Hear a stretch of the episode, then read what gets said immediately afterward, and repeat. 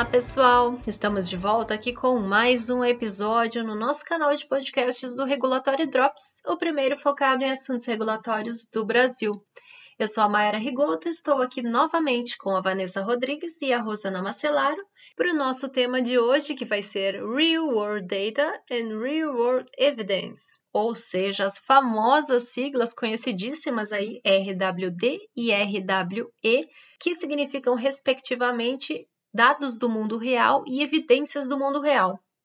Mas o que significa isso exatamente, né? Tanto se fala, a gente vê isso na mídia o tempo inteiro, né? Notícias, prestadores de serviço, mas o que significa, né, usar essas informações no mundo regulatório para tomada de decisões no mundo, no mundo regulatório? E é claro, né, que não diferente de muitos de vocês, eu, a Rosana e a Vanessa também temos muitas dúvidas sobre esse assunto. E é por isso que a gente vai contar aqui com a presença do nosso convidado especial, o Adalton Ribeiro, que é um expert nesse assunto. O Adalton já é conhecido de muitos de vocês, com certeza, trabalhou aí muitos anos na vigilância do estado de São Paulo, mas hoje está no setor privado e trabalhando diretamente com essa questão de RWD e RWE. Então, Adalton, primeiramente, muito obrigada por ter aceitado o nosso convite para vir aqui compartilhar um pouquinho do seu conhecimento com a gente. E antes de a gente começar, só para ambientar o pessoal, principalmente para aqueles que não te conhecem, mas também para aqueles que te conhecem e talvez ainda não saibam direito onde que você está, né? Para onde que você foi depois que você saiu da vigilância sanitária, conta para a gente seu histórico e sobre o que, que é essa sua nova atividade na empresa onde você está hoje. É, oi, Mayara, Rosana, é, obrigado pelo convite. É um prazer atendê-las. Né? Eu, como você disse, eu trabalhei durante 10 anos no Centro de Vigilância Sanitária do Estado de São Paulo, né, de 2008 a 2018, nesse período como diretor técnico do Departamento de Farmacovigilância. Durante esse período também eu fui membro da Câmara Técnica de Farmacovigilância da Anvisa, posição essa que eu continuo, sigo né, atendendo a essa demanda da Anvisa para auxiliá-los nas discussões relacionadas à farmacovigilância. E durante esse processo da, dessa minha vida dentro da vigilância sanitária, eu fiz um MBA em Economia e Avaliação de Tecnologia em Saúde, e esse ano eu resolvi me dedicar exclusivamente a essa nova área. Né? Então, atualmente eu sou consultor em Economia da Saúde, dados de mundo real e dados de evidências de mundo real, e acesso ao mercado de medicamentos em uma empresa chamada Hedson Health. É, eu continuo também com as minhas atividades de docência, né? sou professor de pós-graduação nessa área de é, economia da saúde, farmacovigilância e pesquisa clínica. E nas horas vagas também eu continuo trabalhando como pesquisador em saúde baseada em evidências. É, para quem acompanha o LinkedIn do Adalton aí sabe que ele está sempre aí fazendo docência nas horas vagas no final de semana e agora, além de tudo, ele também vai fazer podcast para o Regulatório Drops nas horas vagas. É mais um para o grupo das pessoas que não param nunca, né? Mais uma vez, muito obrigada por estar com a gente, Adalto. Mas vamos começar Imagina. então. E a per primeira pergunta é a básica, né? A mais básica de todas. Por favor, fala pra gente qual é a diferença entre o dado do mundo real, RWD, e o evidência de mundo real, RWE que eu particularmente não sei exatamente qual é a diferença entre eles. Bom, vamos lá. É bem simples, né? Pelo menos vamos tentar fazer com o podcast Por torne isso é, simples assim como deveria ser, né? Então, os dados de mundo real, né, o RWD, são aquelas informações relacionadas ao status de saúde do paciente ou à prestação de cuidados de saúde que são coletados rotineiramente de várias fontes, que pode ser registros eletrônicos públicos de saúde, o DataSUS e todas as bases né, de dados que compõem o DataSUS, os dados da saúde suplementar, serviços de atendimento ao consumidor, né, o nosso famigerado SAC, programas de prescrição e dispensação de medicamentos e produtos médicos, estudos de registros de pacientes, dados de vendas, e qualquer outra fonte de informação que pode ser sistematizada. Então, isso é o chamado né, de dados de mundo real. Ele tem que estar sistematizado em alguma plataforma que possa, de certa maneira, é, ser acessível. É, às vezes eu faço uma brincadeira que com certeza vocês também já fizeram ou já passaram por isso, que é aquele contato do WhatsApp que você não pode perder aquelas informações, né? Porque às vezes você troca tanta informação que aquele contato, o mesmo o, o WhatsApp virou uma base de dados reais, né? Tá? Em que você consegue entrar ali e extrair alguma coisa depois. Então, um exemplo bem simples, mas que pode ser considerado também como uma, né, dados de mundo, é, dados de mundo real. Agora, o RWE ou as evidências de mundo real é quando você transforma em evidência clínica e científica as informações oriundas do dados de mundo real. Tá? Então, essa é a diferença. É, evidências de mundo real é quando você parte dos dados de mundo real e transforma ela numa evidência clínica ou científica. Deixa eu ver se eu entendi. Dado de mundo real, o dado é o dado bruto. Então, o dado exemplo, bruto. É, sei lá, essas pulseirinhas. Eu já lembrei da pulseirinha que pega a informação do coração. Isso é um dado. E aí isso, isso. a gente trabalha esse dado para ele ser uma evidência. E aí tem algumas ele tem que tornar uma evidência. Para se tornar Isso. uma evidência, tem alguns critérios, então, eu entendo. E tem alguns critérios que a gente vai discutir aqui ao longo né, do podcast. Então, assim, essas informações, de essas evidências, elas podem ser relacionadas a benefícios, né?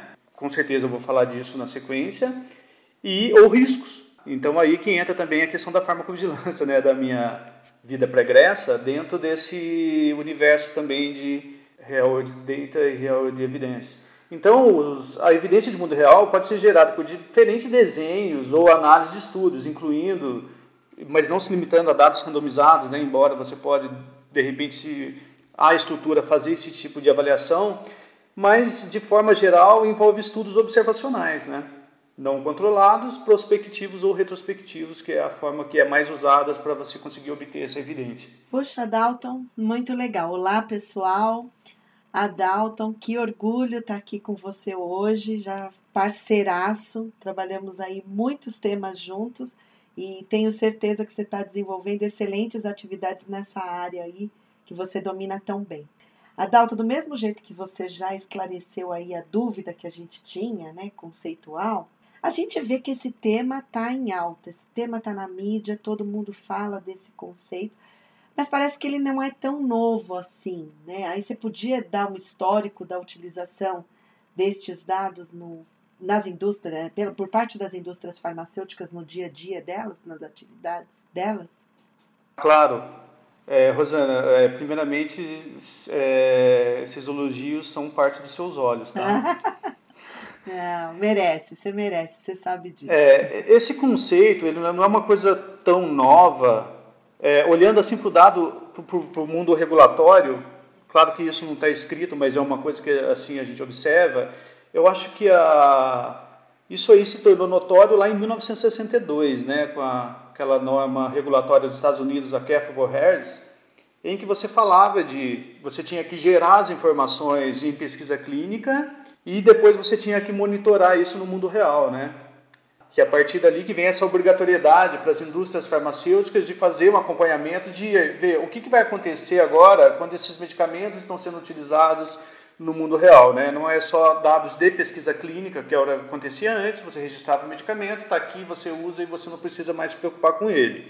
Então, a partir dali de 1962, que começou a criar essa norma regulatória, que é você tem que monitorar esses dados também para saber o que acontece no mundo real. Mas, obviamente, isso que a gente está discutindo aqui, né, de dados de mundo real e dados e evidências de mundo real, ele ganhou uma notoriedade a mais agora nessa era do Big Data, né? Então, a partir do momento que se começou a discutir Big Data, veio à tona também essa questão dos dados de mundo real e as evidências de mundo real que vem desse universo. Então, as indústrias, olhando, é, não lá atrás, como citei aqui em 1962, mas mais recente, nos anos 90, nos anos 90, anos 2000, elas tinham um histórico de utilizar dados de varejo, né, chamados retail, obviamente coletados no varejo por meio de empresas que fazem convênio com farmácias e drogarias para obter essas informações. Porém, no Brasil não se usava os dados públicos de saúde, mesmo considerando né, que o governo é o grande comprador de medicamentos e provedor de dados de saúde aqui no Brasil, que inclui nesses cenários medicamentos para doenças complexas, como doenças raras, oncológicas, medicamentos biológicos, que são produtos de alto custo e que não são obtidos no varejo. Então, esses dados públicos, obviamente com regras de anonimização né, de pacientes e tudo mais que são necessários, também não são dados triviais. Assim, eu acho que a primeira empresa a trabalhar com esses dados do públicos de saúde e transformá-los em ferramenta de gestão para a indústria farmacêutica foi uma empresa chamada NewBD que começou essas atividades em 2005.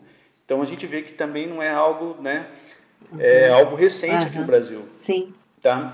E para usar essas informações, obviamente existe uma regra, né, que é que faz todo sentido, que é primeiro, o dado existe, se ele existe, ele é público. Se é público, é ético usá-lo. E se você usou, gerou alguma evidência. Então, se você passa por isso e gerou essa evidência no final, e você não está transpassando por nenhum critério ético ou é, ferindo né, esses critérios, é uma ferramenta de gestão assim fundamental. E eu vejo que não dá para a indústria farmacêutica fazer gestão dos seus produtos sem partir para esse lado.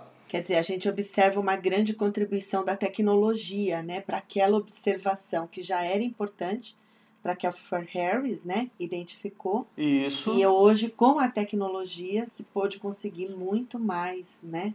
Muito, muito mais, mais, muito mais. Perfeito. E, Adalton, você está falando aí de onde que vem esses dados, né? É, quais são as fontes desses, desses dados, né, de mundo real, que depois vão ser transformados em evidência. A única que eu conhecia era as pulseirinhas de, de, de marcação de. Eu só conhecia essa. Uh, quais são outros outros fontes de dados que são mais confiáveis?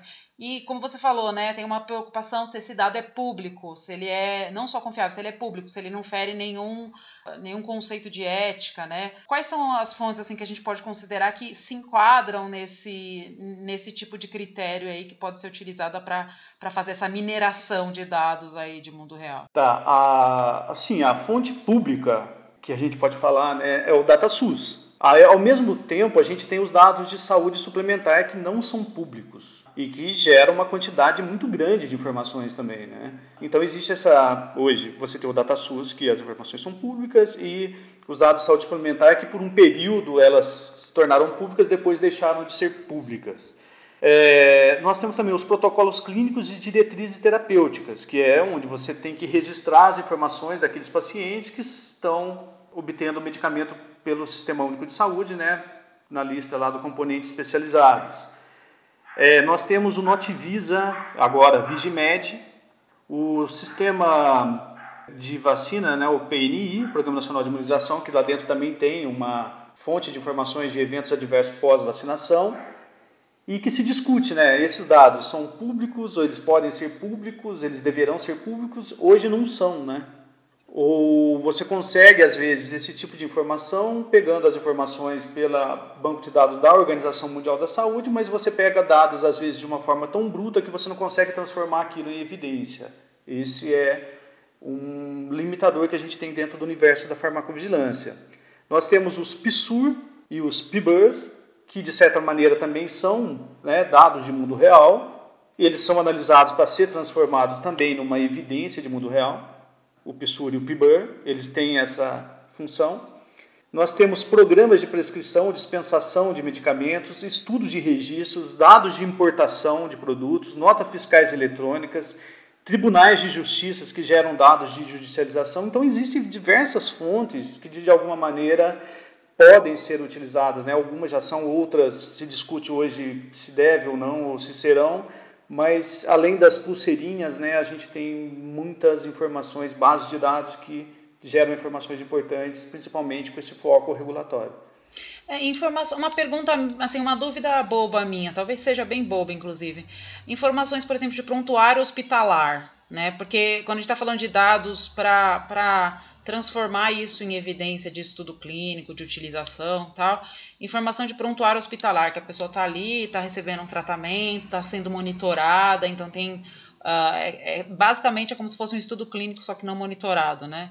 Elas isso, não são isso. públicas, mas elas são umas uma fonte interessante desse dado também, né? Isso também é o dado. É, uma fonte muito interessante e que de certa maneira não é explorada, né? não é utilizada.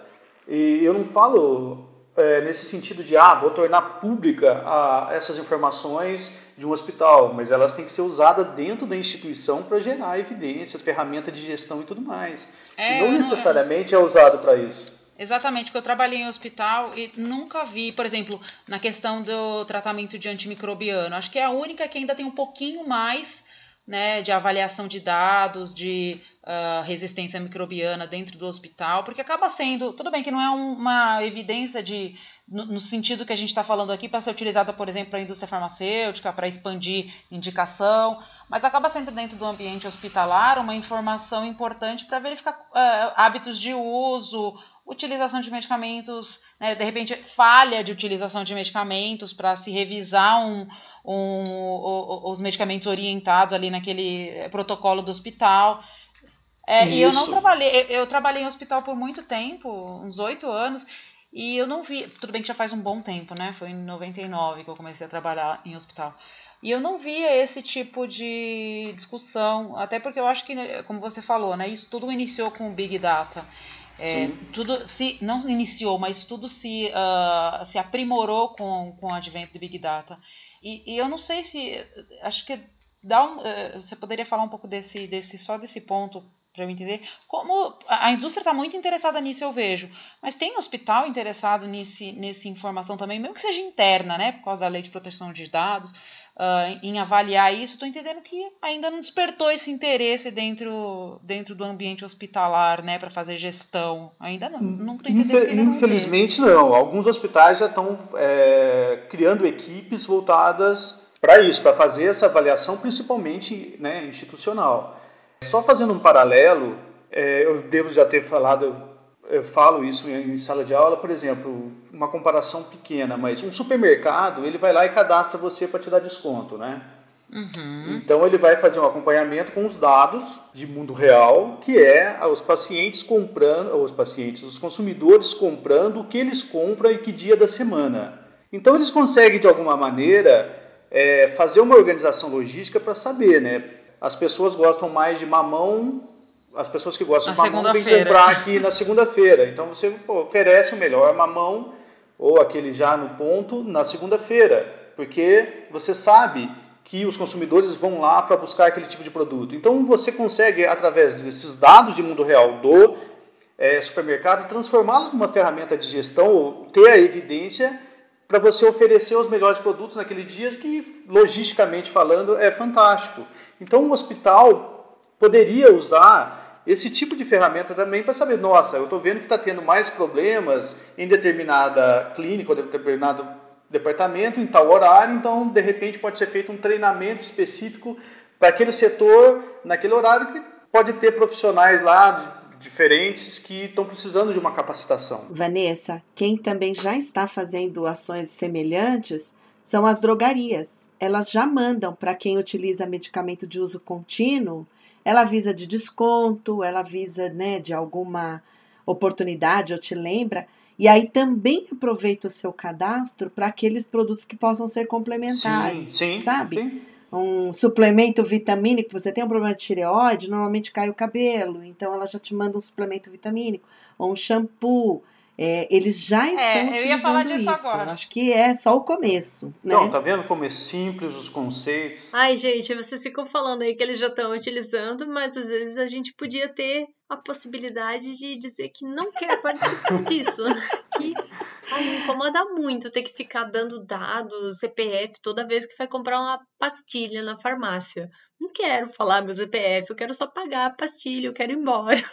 Complicado. Maiara, só que eu acho que a gente não vai mais conseguir fugir disso, porque ah, isso já virou, né, essa, essa possibilidade de utilizar esses dados, uma coisa tão vislumbrada e como tão importante que qualquer coisa que você vai comprar hoje, porque às vezes eu falo assim no supermercado, não, mas é pouca coisa, não, mas olha, é, cadastra, deixa aqui, nós vamos dar desconto, nós vamos avisar de promoção sabe? Porque as pessoas sabem que podem conseguir muita coisa a partir dos seus hábitos de consumo, né? De monitorar os seus é, hábitos de consumo. É, hoje eu vejo isso, lógico, né? No, que nem o Adalto falou, no ambiente ali do, da drogaria, como a, a Mayara falou, do, do ambiente do mercado, eu vejo isso como totalmente disseminado. Pensando como que pode, porque eu tenho um aplicativo aqui, por exemplo, de um mercado que eu sou cliente fidelidade. Ele sabe tudo que eu como, tudo que eu compro e faz sugestões para mim. Gostaria de experimentar, tipo, é. presunto serrano? Só fazendo um comentário aqui que eu acho que é bem relevante assim, sem sombra de dúvidas, a maior fonte de dados de mundo real de saúde, né, no Brasil é o DataSUS. E com a grande vantagem, né, de serem públicas, diferente da saúde suplementar que não torna esses dados públicos. Só que existe uma grande desvantagem também em relação ao DataSUS, porque ele é um sistema de faturamento, né? Ele não é um sistema Sim. desenhado para acompanhamento clínico e farmacológico. É, exatamente. Então, eu estava com essa dúvida, pensando quais são os dados que o DataSUS tem ali que seriam relevantes para acompanhamento clínico. Por isso que eu citei o protocolo hospitalar. Né? Então, é, é, é um dado que não está preparado, né? É um sistema que, que é, é interessante, porque é obrigatório, mandatório, isso. mas ele não está preparado hoje ainda para receber o, o dado, né? O dado importante, pelo menos para a indústria, né? É, esse não, é, não, existe um dado lá que é extremamente importante para a indústria, mas ele não tem, não gera uma informação assim granulada, Sim. né? Porque ele é faturamento. Você tem que ir lá colocar, por exemplo, é, o serviço de saúde fez um hemograma. Aquela instituição vai receber por aquele hemograma, mas você não sabe qual é o resultado que está naquele hemograma. Tá? Então você sabe que um paciente, por exemplo, usando determinado produto, está fazendo vários acompanhamentos é, hematológicos, mas você sabe que aquele paciente faz acompanhamento hematológico, mas você não sabe quais estão sendo os resultados oriundos então, desses Adalto, você tocou num ponto agora que me lembrou. Uma vez eu assisti uma palestra de uma pessoa, é, um executivo da área de seguros de saúde, tá?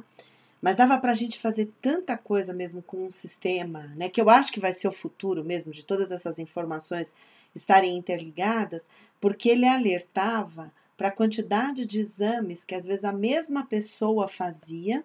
Então, por exemplo, ela não contava que ela já tinha feito uma tomografia e como você não tem um link disso por CN, CPF, né? Se, Sim. Se, o convênio sabe daquele convênio, mas não sabe se ela foi no SUS também e pediu o mesmo exame, se ela fez em alguma, até mesmo por iniciativa própria, alguma coisa assim. Então dava para você até, inclusive, prever as melhores práticas, orientar as pessoas, porque às vezes você tem exames que são radiológicos, tem contato com radiação, e a pessoa sai fazendo, às vezes, né, na busca de confirmar uma informação, de confirmar um resultado. E além disso, eu estava aqui pensando se a gente tivesse efetivamente uma prescrição eletrônica. Aí sim a gente fecharia todo esse ciclo. Mas eu acho que isso ainda vai ser um futuro talvez não tão longínquo assim, né? Com, a, com a, a, velocidade das evoluções tecnológicas. Com certeza. Essa semana eu vi, eu vi uma discussão sobre prescrição eletrônica e eu, sinceramente, eu ainda não entendi por que, que não, não existe. Eu sei que tem toda aquela discussão que a gente já fez num outro podcast sobre a influência das grandes empresas nas prescrições eletrônicas, a questão dos dados confidenciais, mas, sinceramente, tem outros dados que são aí disponíveis. Eu acho que todos eles deveriam né, ter o mesmo rigor da, da de dado, de, do que se fala para dados de saúde, por exemplo. Mas eu vou dar um exemplo aqui, é que eu fiquei pensando aqui uh, enquanto vocês estavam discutindo. Essa semana eu e a Rosana compramos vinho na promoção do Black Friday. Ah, tá. Olha só, se a pessoa olha que eu comprei, ela não tem ideia que eu comprei vinho tipo pra forever. Mas a pessoa olha ali e de repente fala: Olha só, essa daí é alcoólatra. Comprou 30 vinhos é informação sensível, eu acho, é. né? É. Aí, por que, que ele tem que acompanhar? Quanto tempo a gente vai comprar de novo? Exato, entendeu? Porque existe essa argumentação de que esses dados, e aí acho que é, é coisa de filme de ficção científica até, de que esses dados, tudo bem que isso é, pode acontecer, poderiam ser utilizados, por exemplo, para discriminação de pessoas que tivessem alguma é algum problema genético, né? Sim, Tem um filme que eu claro. esqueci o nome do filme, que o cara tem um problema genético, ele quer entrar na marinha, e aí o que, que ele faz? Ele tira o sangue de um outro cara que é saudável e ele, ele dá no, nos exames lá para poder faz, entrar na Marinha dos Estados Unidos num futuro distante. Então, assim, você vê que já existe uma preocupação toda sobre isso, mas não me entra na cabeça por que, que ainda não evoluiu mais um pouco essa questão do prescrição eletrônica, sabe? Está é, demorando muito. Uma coisa que me, que, assim, me chama bastante atenção dentro dessa, desse cenário também, ou dessa falta corroborando com isso que você está falando, né, de não termos ainda esse sistema funcionando, é em relação a vacinas, por exemplo. Você vai uhum. viajar, Exato. você tem que levar um papelzinho é. para provar é. que e você E não tomou... viaja é. se, e se esquecer esse papel, você não é. viaja. Não, olha, olha essa questão do sarampo, eu fiquei abismada a, a, a vacinação para sarampo, isso tudo é gratuito. Meu marido, não, por exemplo, ele não sabia quantas vezes ele já tinha tomado a vacina do sarampo. Ele falou, tomou Ai, de novo. olha que perigo. Isso, que perigo. isso é um perigo, isso é um custo para o governo, né? Porque eu acho que realmente uhum. deveria começar pelas vacinas. Você falou tudo, Adalto. O dia que eu fui tomar vacina para febre amarela, para viajar para a Índia, eu fiquei pensando, como que pode, se eu perder esse papel aqui, eu tenho que tomar de novo essa vacina? Isso. Ó, já tem um aplicativo chamado Meu DigiSUS, em que você coloca lá seu CPF, ele já gera o seu cartão do SUS. Ah, é? Olha, Olha já, tô, já tô aqui no meu celular baixando. Meu DigiSUS já. Meu DigiSUS. Só que eu tive uma experiência que eu fui tomar alguma vacina, que eu não sabia se eu já tinha tomado ou não, mas na dúvida, é melhor ter duas. É, né? então, na dois. dúvida é melhor ter, né? É. É, eu fui com esse aplicativo que tinha o meu cartão eletrônico para tomar vacina. Cheguei lá, apresentei esse cartão eletrônico, a, atendente não aceitou, fez eu entrar numa outra fila para pegar um papelzinho é. para voltar com aquele papel, porque o eletrônico eles não aceitam, né? Então, Provavelmente então, assim, ela não tem, que ela então não tem como difícil, rastrear né? essa informação, não tem como registrar, né? Tem essa, por isso que tem que, que tem que coordenar tudo isso, né? Nossa, gente, é bem complicado, né? Como é que você vai fazer um rastreamento com um papelzinho que cada SUS de cada cidade vai lá e faz é, um papelzinho novo né? para caso você se muda. Já passou bastante é. da hora de ter um sistema aí integrado em que a informação entra lá né? com o seu CPF. É. Tudo interligado. Sai. Você tem um número SUS, você entra lá, coloca no computador, fez, tomou, tá, registrou essa informação. É, computador hoje se tem em todas as unidades de saúde, é uhum. diferente de 10 anos atrás em que não se tinha, né?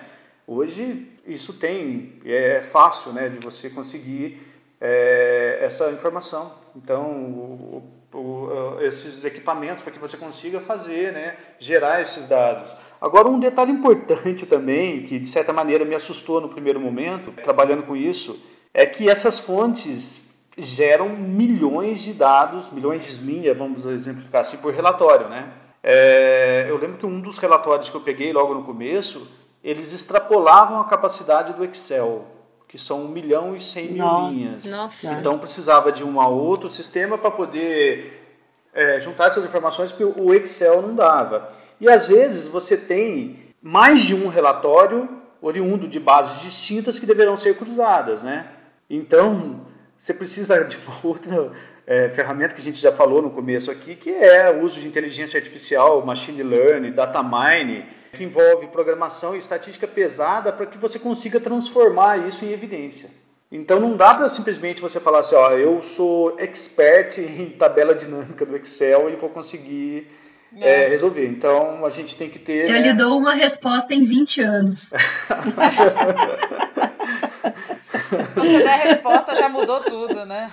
É, já morreu, né? É, então, já assim, morreu. Tem que, tem que ser, tem que ter, né? Esse, todo esse aparato de inteligência artificial, estatística e tudo mais, para você conseguir rodar essas bases e conseguir obter essas informações, né? Porque senão você vai continuar só com o real world data sem transformá-lo em real Em evidência. É, momento profissões do futuro, né, Mayara? Momento profissões momento do futuro. profissões do futuro, então programadores, farmacêuticos.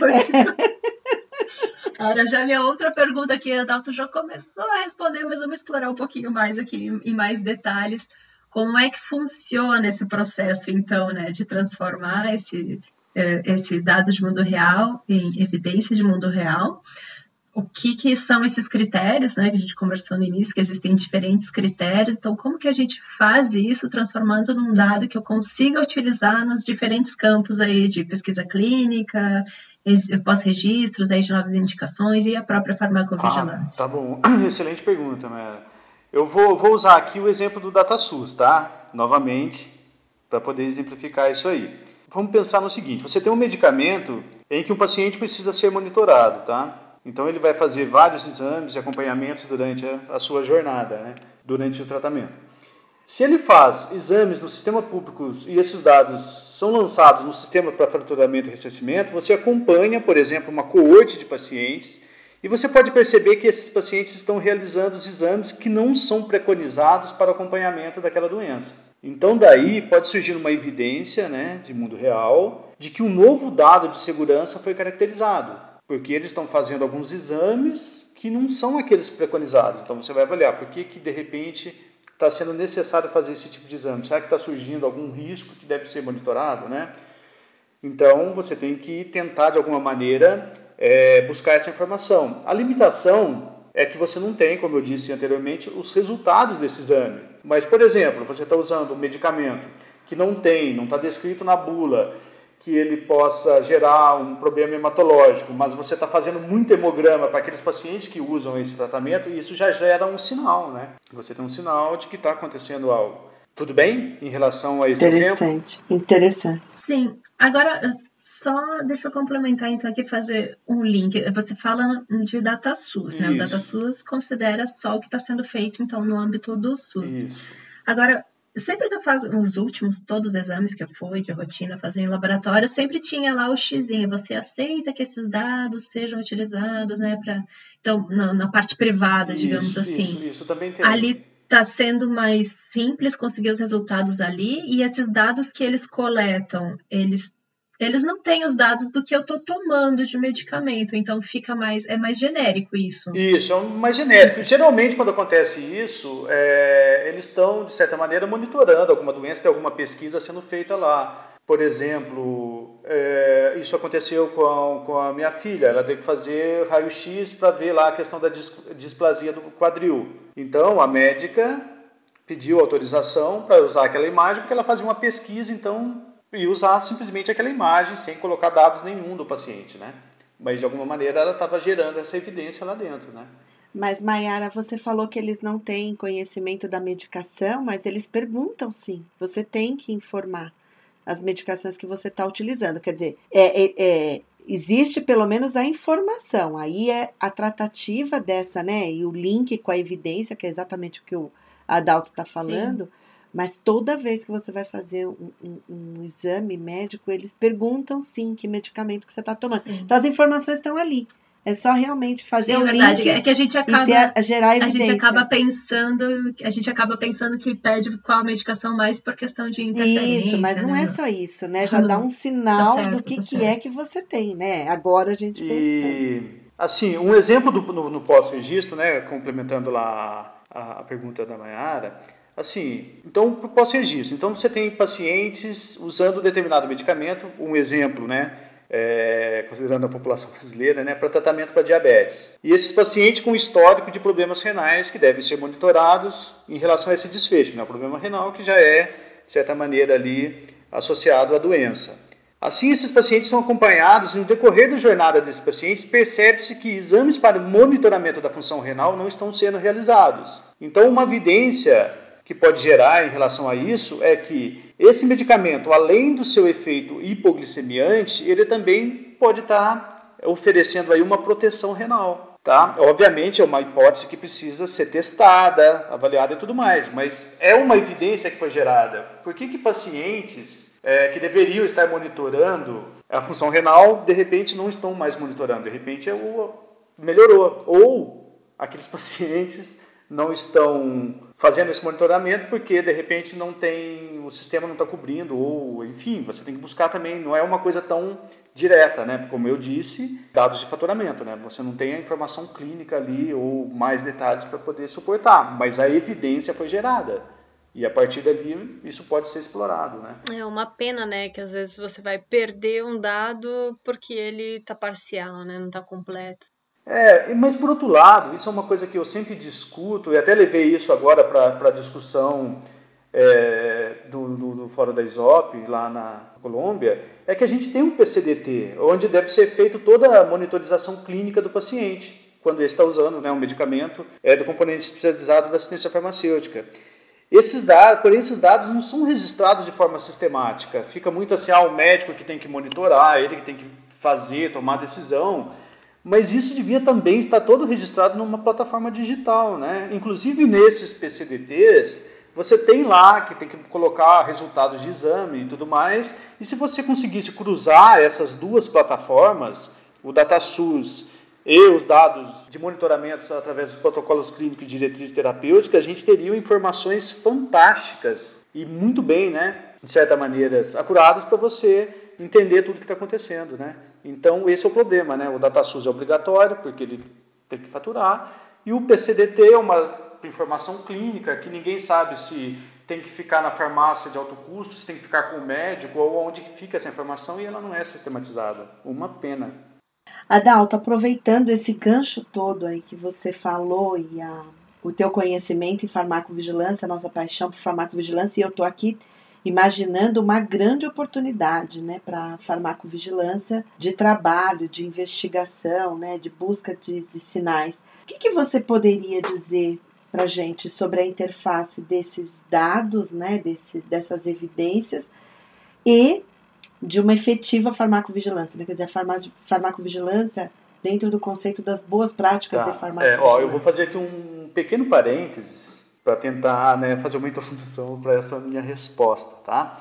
É, assim, assim como vocês, né, eu a farmacovigilância faz parte da minha vida. Não tem como no dia a dia você conseguir uhum. fazer, falar, ah, isso não faz mais parte, eu vou estar trabalhando com outra coisa. Não adianta. Isso está o tempo todo presente na minha vida, né? Então, né, no primeiro semestre, não lembro exatamente quando, mas no primeiro semestre, agora de 2019, eu participei de um evento da ASAP, que é a Associação de Saúde Populacional, e teve um palestrante fantástico lá, que eu também não vou lembrar o nome agora, que falou sobre a diferença entre tecnologia digitalizada e tecnologia digital. Então, nós estamos na era da tecnologia digital. Então, por exemplo, você consegue hoje abrir, eu já fiz isso, né, mais de uma vez, uma conta de banco pelo smartphone, em que você vai mandando seus documentos por aqui, tira foto, faz tudo mais, sem você ter contato nenhum com é, gerente, ter que ir na agência e tudo mais. Você simplesmente pega o seu smartphone e você consegue é, abrir uma conta de banco. Por outro lado, existe a tecnologia digitalizada, que nada mais é do que transformar aqueles documentos físicos em documentos digitais. Então, você facilita o trâmite deles, mas não elimina as burocracias. E, infelizmente, a farmacovigilância trabalha com a tecnologia digitalizada. Ela não está ainda trabalhando dentro da tecnologia do é, digital, que é de alguma maneira usar essas informações de real world data e tal e tudo mais para você conseguir de forma mais fácil obter essas informações, né? Então, hoje a gente fala muito do Vigimed. Ah, o Vigimed vai chegar, né? Já chegou é, é uma alternativa excelente, mas para a informação chegar até o Vigimed não tem nada de novo. Novo aí é a transmissão dos dados, mas não a geração das informações. Então essa é uma diferença que eu vejo aí. Então você fala, ah, o Vigimed e tudo mais, mas pô, como que essa informação vai ser gerada para que você consiga fazê-la andar via Vigimed? Não há nada de novo ali. Então tem alguns sistemas, tanto às vezes na indústria ou mesmo dentro de hospital, que nem chegou ainda na era digitalizada, ela ainda está no papel. Então, esse é um desafio que a gente tem. Quer dizer que você diz que então o desafio é o dali para frente, né? Depois que você já transmitiu essas informações, você poder avaliá-las, né? Você ter recursos para avaliá-las. Ali não, isso, isso já tem, por exemplo, dentro quando a gente estava discutindo o, o Vigimed aqui no Brasil, quando ele estava na farmacovigilância, né, na, na vigilância sanitária, eu era o maior interessado, porque eu ia trabalhar com as avaliações estatísticas dentro daquele banco de dados. Então, eu conheci algumas do, do Vigilize, né, já fui apresentados para elas, e eu achava aquilo ali muito lindo. Só que, por outro lado, eu olhava e falava assim, o que, que isso vai facilitar a vida de quem vai gerar a informação?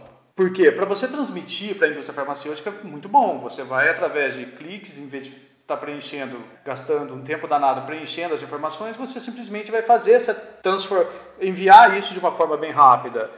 Mas se você não melhora a informação ou a obtenção das informações, você vai estar passando rápido aquelas mesmas informações que eram passadas de uma forma mais lenta. O ideal é você conseguir gerar as informações de uma forma né, mais rápida. Então eu acho que os programas de suporte ao paciente, que eu acho que é uma fonte de informação, ou deveria ser uma fonte de informação muito boa, deveria ter um foco mais voltado para o que a gente chama de Patient Report Outcomes, que é eu estou fazendo isso para medir desfecho. Eu não quero saber eh, ali se o paciente está feliz ou contente com o medicamento. Eu quero saber o que está, qual está sendo o resultado desse tratamento para o paciente. Tá? Então você tem que buscar pelos desfechos e não somente trabalhar de uma forma reativa, né? Embora as informações reativas devam ser usadas para cumprimento das obrigações regulatórias em farmacovigilância. Então eu acho que dá para separar as duas coisas. Você saber aquilo que tem que ser reportado para cumprir uma legislação e aquilo que tem que ser levantado para que você consiga realmente saber o que está acontecendo com o seu medicamento. Tá? Agora, Dalton, você abriu uma brecha aí para eu te fazer uma pergunta que eu acho que é muito importante dentro da, desse, desse seu conceito. E como é que a gente consegue rastrear a qualidade, a veracidade dessas informações, aí se colocando no lugar de quem vai receber essas informações no momento que eu vou utilizá-las, ou numa autoridade sanitária, ou num prescritor, para convencer que eu tenho dados suficientes para uma nova indicação. Como é que eu, eu posso rastrear essas informações, ou existe essa preocupação? Ó, você consegue rastrear, você consegue rastrear. Hoje existe né, critérios em que você consegue até individualizar aquele paciente pegando os dados, não os dados de nome, mas você consegue dentro do sistema fazer identificar aquele paciente. Você não sabe o nome dele, mas você sabe que existe aquele paciente. Que existe. É, a outra é a quantidade. Você trabalha com grandes dados de informação, então isso quando você está fazendo isso estatisticamente, ele tem que gerar uma significância estatística. Você tem que ter um, um aparato estatístico para você falar essa informação é significativa e por aqui dá para seguir. Tá? Então você vai ter que ter esse tipo de, de aparato para que você consiga falar, ó, está sendo significativo ou não está sendo significativo. E além disso, você vai ter que, de certa maneira, confirmar esse tipo de informação. Então hoje, por exemplo, existe em pesquisa clínica aqueles chamados modelos adaptativos, né? Então um exemplo, você tem uma evidência sendo gerada, mas você precisa confirmar aquilo.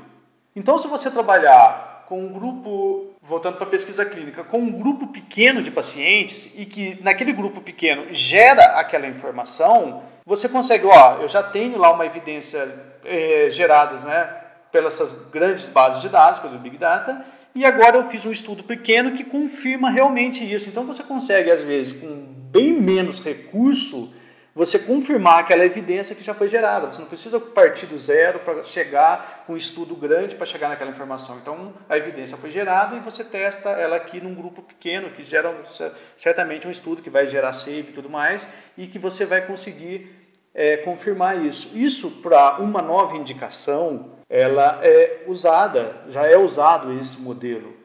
Para a farmacovigilância, não. Então, eu não sei qual é a resposta, ou talvez eu saiba, de o motivo de você não aplicar esse tipo de metodologia.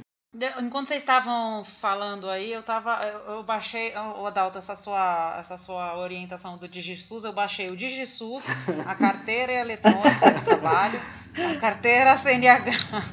Isso daí, interessante, porque olha só, eu baixei a carteira eletrônica de trabalho. Eu imaginava que ia estar em branco e eu ia ter que preencher tá os dados. Mas tá tudo lá. E agora, com esse negócio do e-social, agora até minhas férias é. estão ali. Quantos dias eu tirei, em qual período eu tirei. Coisa impressionante, impressionante. Olha, eu tô impressionada. Eu não estava imaginando que as os dados de mundo real estavam assim nesse nível de. É. Não para farmacêutica, né? Mas não estava não tava imaginando mesmo. Tá, é, mas, ô, Rosana, em relação à sua pergunta, também remete a uma outra, um outra detalhe que né, não tem como falar disso e não tocar nele, que é a tal das redes sociais. Né? Então, né? eu tinha separado essa pergunta aqui também. Como é que você faz aí com esse mundo de informações das redes sociais? Então? A questão é que informação está é, tá sendo gerada, né? Porque hoje em dia todo mundo se fala ou reporta pelas redes sociais. A, a grande questão aí é saber conseguir minerar esses dados para você minimamente chegar em algo confiável. Eu lembro de um episódio, eu É, se eu não me engano, aconteceu com uma pessoa que eu gosto muito, chamado Pedro Seckler, vocês conhecem? Conheço. Aham, conheço. Tá? Que ele trabalhava numa indústria farmacêutica, não vou falar o nome, e teve um apresentador de TV na Copa de 2006, que durante a apresentação parecia que ele estava meio grog, meio bêbado, ninguém sabia exatamente o que era, o Fernando Vanucci. E depois desse episódio ele deu uma declaração de que ele ficou assim porque ele não estava bêbado, ele tinha tomado um medicamento chamado Oucadil, que se eu não me engano é cloxazolam. E a partir do momento que ele tornou isso público, começaram a chegar um monte de notificações nessa empresa, e o Pedro Seca era o responsável, de pessoas falando, ó, oh, eu tive, Nossa. tomei um, esse medicamento e tive problema, né? E começou todo mundo a usar isso como se fosse uma, né, uma muleta para os problemas da vida já que um apresentador de TV teve, por que, que eu não poderia Ué, ter? eu né? também quero, horas. Eu também quero. E eu lembro que o Pedro me contou que ele teve que dar uma. É, a Global começou a questionar o que está acontecendo com esse produto no Brasil, né? E teve que ser mandado um vídeo lá do programa todo, né, com, a, com as legendas para explicar que um apresentador aconteceu isso, ele falou que usava o medicamento e a partir dali gerou essa quantidade de dados, né? Então, é, espero que o Pedro né, me confirme as minhas informações. Mas brincadeira, é, eu lembro que de ter me falado isso, mas você imagina hoje, nesse cenário que a gente Nossa. vive. Nossa! É, isso foi, eu lembro desse, eu lembro disso. Isso foi super falado assim, pra, no mundo farmacêutico pelo menos, né? Foi, virou uma bola de neve. E foi aí, eu lembro que muitas empresas começaram a falar, tá, e aí, como eu monitoro esse dado? Porque a pessoa pode ir lá simplesmente falar, tô tomando medicamento da empresa XYZ aqui, olha, tive um aneurisma, eu tive um sangramento nasal, uma coisa menos grave, vai, por causa disso, né? E como, como que você consegue validar esse dado? E outra, se dentro da farmacovigilância você é responsável por reportar, ainda mais a gente que trabalha na indústria que é farmacêutico, você tem a responsabilidade ética e, e, e pela sua, pelo seu trabalho também de reportar qualquer uh, efeito adverso, como que você traz isso para dentro né, do sistema da empresa? Esses dias teve um evento na minha empresa que estava justamente falando sobre isso, sobre o poder de, das mídias sociais de trazer informações tanto verídicas, obviamente, que você uh, valiosas para você entender como está o seu medicamento por aí, quanto informações que você precisa saber como tratar e até como entender se aquela informação é real ou não. Porque se é uma informação, né, um, um, um, por exemplo, um efeito adverso que ninguém nunca reportou, é a primeira pessoa, e aí que nem aconteceu nesse caso que você colocou, comentou, de repente todo mundo começou a reportar isso, é, é, será se não é uma influência uhum. só, inclusive por ter acontecido com um grande influenciador, né? Ou se de fato as pessoas tinham esse problema. Como buscar essa informação antes? Será que alguém já tinha feito esse tipo de comentário antes? Então, rede social, eu acho que para a farmacovigilância é um, é, um grande, é um grande desafio. É um grande desafio, mas por outro lado, você não consegue não olhar. Tá? Não dá para você falar assim, cara, eu vou ignorar as redes sociais nesse momento de crise não tem como. Hoje em dia não tem como. Eu, eu participei de um evento do dia lá em Washington em 2013 e teve lá, isso em 2013, uma empresa que era especializada em fazer monitoramento de redes sociais. E o que o, o, o representante dessa empresa apresentou nesse congresso foi: eu tento falar com o paciente, com quem fez o, essa informação. Se ele quer falar mais coisa, então eu vou tentar de alguma maneira marcar essa pessoa e tentar falar com ela se ela passa mais informações. A partir desse momento, então você está, de certa maneira, confirmando isso. Mas é um trabalho insano. Posso tocar a vinhetinha agora? Profissões do futuro de novo?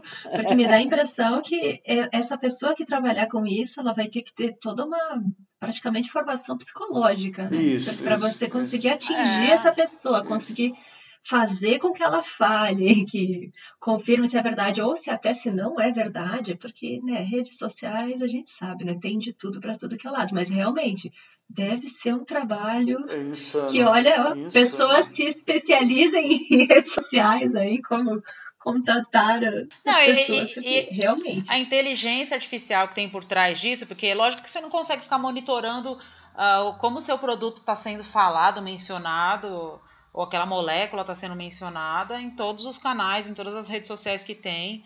Então, a, a inteligência por trás disso para tentar entender né, onde está sendo mencionado, minerar mesmo esses dados, eu imagino que seja uma coisa também que nem você falou da planilha do Excel lá, absurda, né?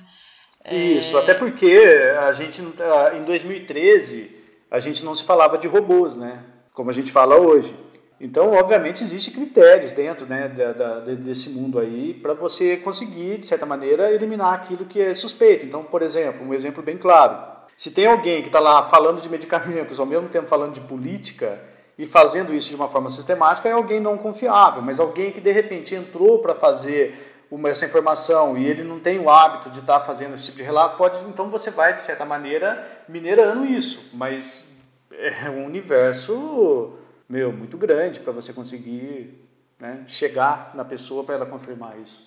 Mas, obviamente, existe critérios para você fazer um, um, tipo de seleção de mineração. Como é o nome mesmo, Má, daquele, daquele robô lá da... É, agora que você falou de robô, Hudson, Hudson. Como é que é o nome daquele... Watson. Watson. Watson. É Watson? Uhum. Watson. Eventualmente um dia é, o Watson vai saber de tudo isso, vai editar lá e ele vai dizer, teve tantas, tantas é, reclamações do medicamento X, da molécula tal, proveniente do Brasil, confiáveis Y, porque eu entendo que isso daí é um machine learning também, né? Que você falou, é, não é só olhar se, uh, se aquilo está sendo falado, né? Mas a confiança desse dado também, né? Que a gente mencionou no começo aí do podcast, como esse dado tem que ser confiável. E talvez vai ser o caso mesmo de, de realmente, é lógico, né? Nunca a gente vai excluir a mídia social.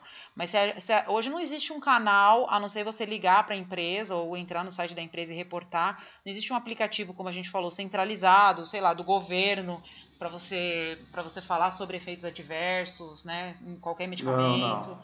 Então você acaba lá indo para a rede social, né? Que é muito mais fácil. Você está ali com o telefone celular, você vai lá e reclama na página da empresa, né? Eventualmente é, é o que eu vejo mais, né? Uh, reclamando lá na página da empresa para ter essa visibilidade. Algo que eu não comentei ainda, mas é, que também é muito usado dentro desse universo de real world data, é você usar, eu não sei como que a gente fala isso em português, que é o patient find, que é você encontrar pacientes. Tá? Isso é muito usado, por exemplo, para identificar pacientes com doenças raras. Então você tem, às vezes, uma quantidade de pacientes lá que estão fazendo um determinado exame. Tá? É um paciente que não tem um diagnóstico, ele fica, de certa forma, recorrente, fazendo vários exames, e aqueles exames indicam, por exemplo, que ele pode ter uma doença. Então, você já olhando para esses dados, você consegue fazer, ó, é um paciente que potencialmente pode ter uma doença rara. Então isso está sendo muito usado também né, para a indústria farmacêutica, de certa forma, encontrar esses pacientes. Eu estava discutindo isso com um cara que trabalha com essa empresa, que é parceiro da empresa que eu trabalho, e era uma doença rara e a gente viu que tinha uma incidência muito maior na, numa população judaica, por exemplo. Aí ele já olhou para aquilo e falou assim: então eu tenho que mapear dentro do, do, do do sistema o bairro onde tem mais judeus para ver se eu consigo pegar as informações desses pacientes aonde eles se tratam, porque de repente eu posso de certa maneira identificar. Então é uma forma interessante também, porque às vezes você tem diagnóstico que é difícil, o sistema de saúde ele não está preparado às vezes para dar aquele diagnóstico, mas a geração dessas informações, desses dados e a evidência pode de certa maneira levantar essa hipótese.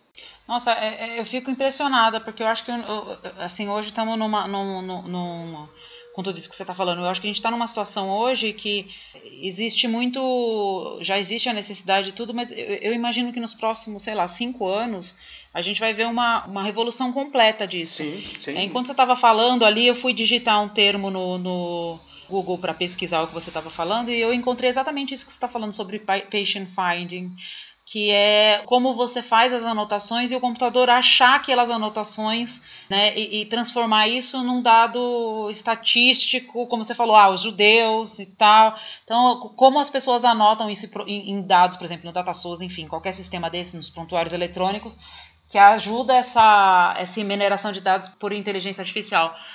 Nossa, é... Isso, e ele já, nesse caso, esse, esse parceiro lá, já, já, queria, de certa maneira, já mapear na cidade aonde que está essa população que, né, que de repente pode ser potencial. Então, eles, os caras já vão pensando em estratégias de conseguir tornar esse dado mais é, factível. Impressionante. Muito interessante. Eu me sinto realmente num, num filme de, de ficção científica quando a gente fala sobre isso. Não os robôs voando e tudo mais, é, mas é eu preocupante. me sinto vigiada um pouco causa de tudo isso. Não sabia que os dados estavam tão, né? Uh, mas ao mesmo tempo pensando uma pessoa, por exemplo, que tem uma doença rara, né? que não tem, uh, não tem uma população, até mesmo para você, é, para você fazer o recrutamento disso no estudo clínico é, real, né? O estudo clínico isso, uh, isso. moldes convencionais, né? Você tem dificuldade. Hoje, isso, né? essa ferramenta, esse Patient Find é usado para isso, para que você consiga de uma forma mais é fácil selecionar também, escolher paciente para participar de um estudo hum, clínico. Nossa, interessantíssimo. Eu vou mudar um pouquinho só de, de, de foco, voltando agora para os produtos, saindo um pouco da farmacovigilância, saindo um pouco dessa questão de uh, inteligência artificial que a gente está falando. É, e entrando um pouco aí na discussão que também é o futuro, né, que são biológicos e biosimilares. É, se tem alguma diferença, qual que é a força dessa utilização dos dados, é, se você tem alguma coisa para colocar, casos de múltiplas trocas, alguma, algum comentário que eventualmente faça com que esse, esse subset de, de drogas tenha uma, um olhar diferente do que a gente veio falando até agora. Tá, então vou fazer assim um pequeno timeline aqui em relação a esse tema que você levantou, tá? Então a gente tem a, a, a legislação aqui para registro de medicamentos biológicos, que é a 55 de 2010, que veio muito em função da questão dos biosimilares para os medicamentos biológicos complexos, né? anticorpos monoclonais, proteínas de fusão.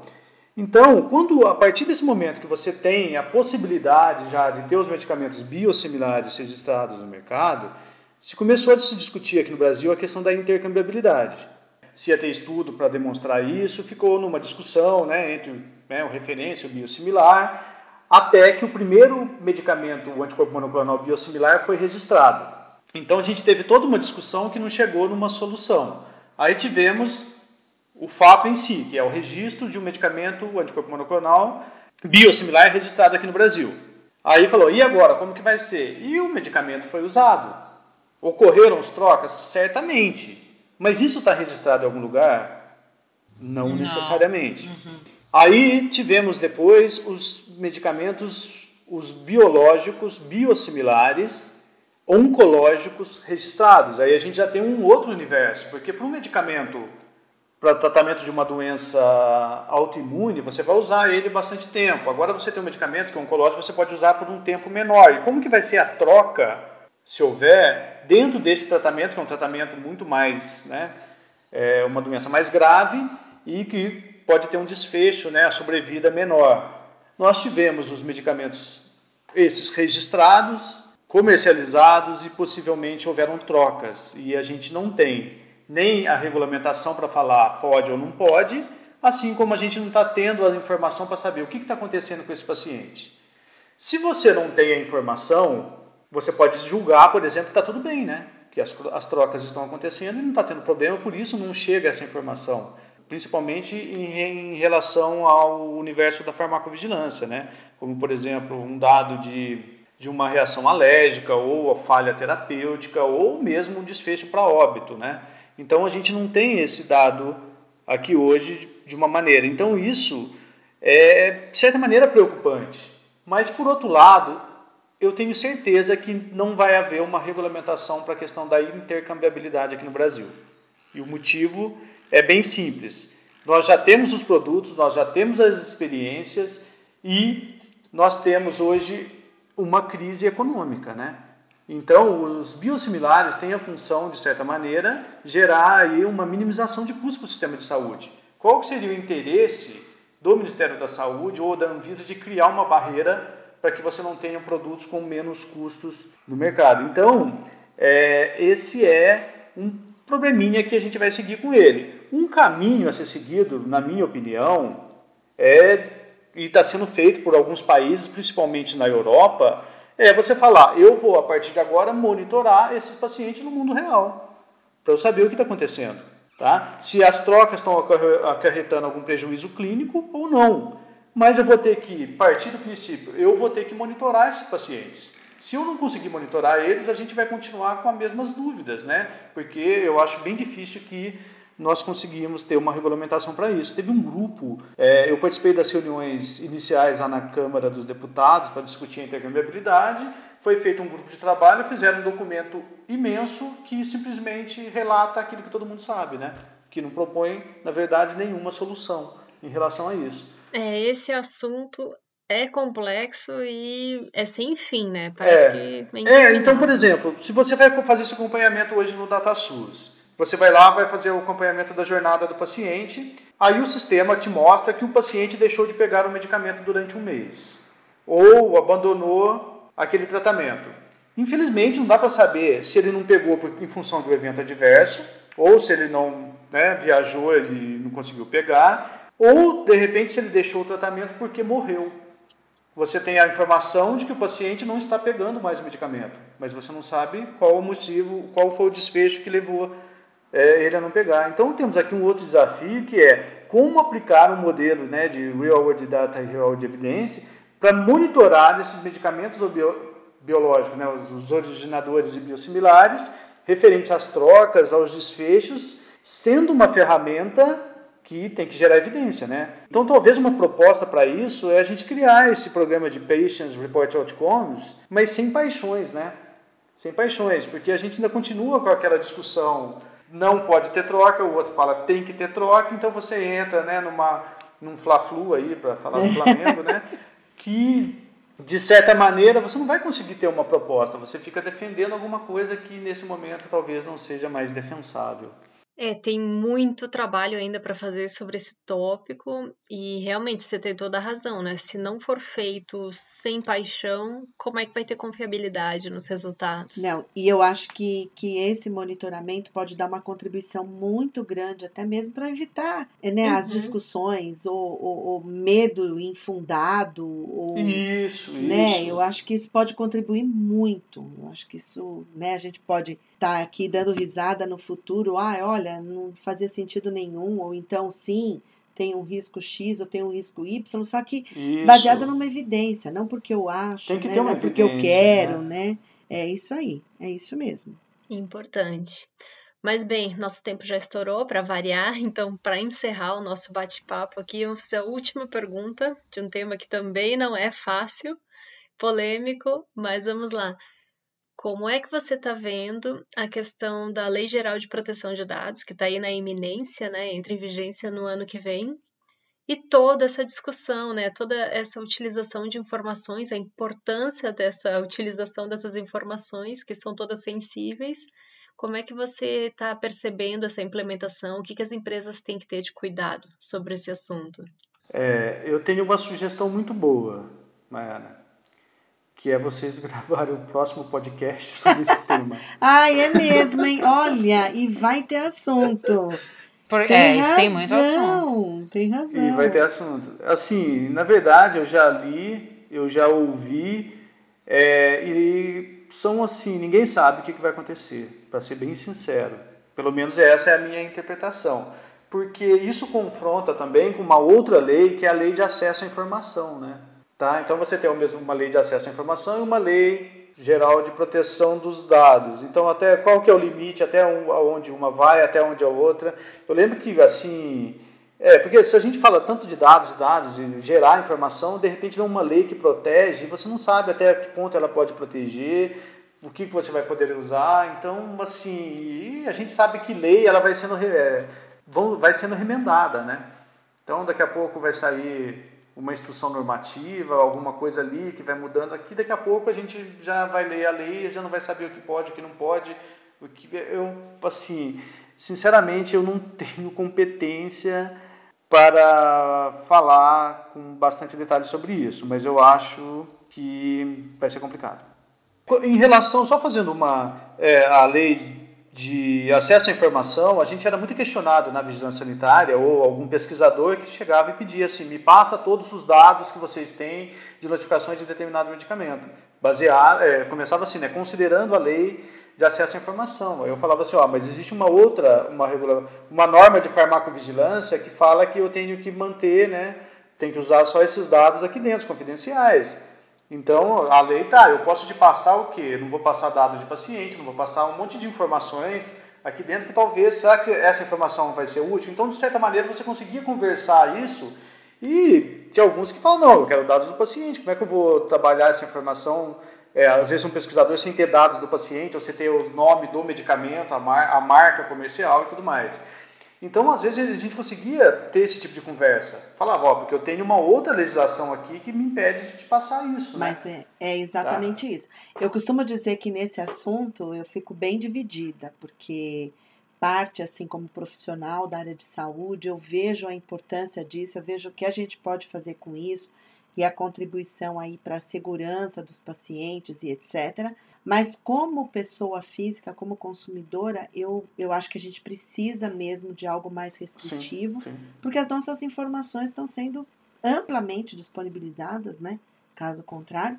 E um temor que eu tenho também, né, Adalton, é depois o uso indevido né, das informações. Então, disso, né? depois para barrar, num, né, a gente lá atrás, lembra que já tinha receio numa contratação da pessoa num ambiente de trabalho?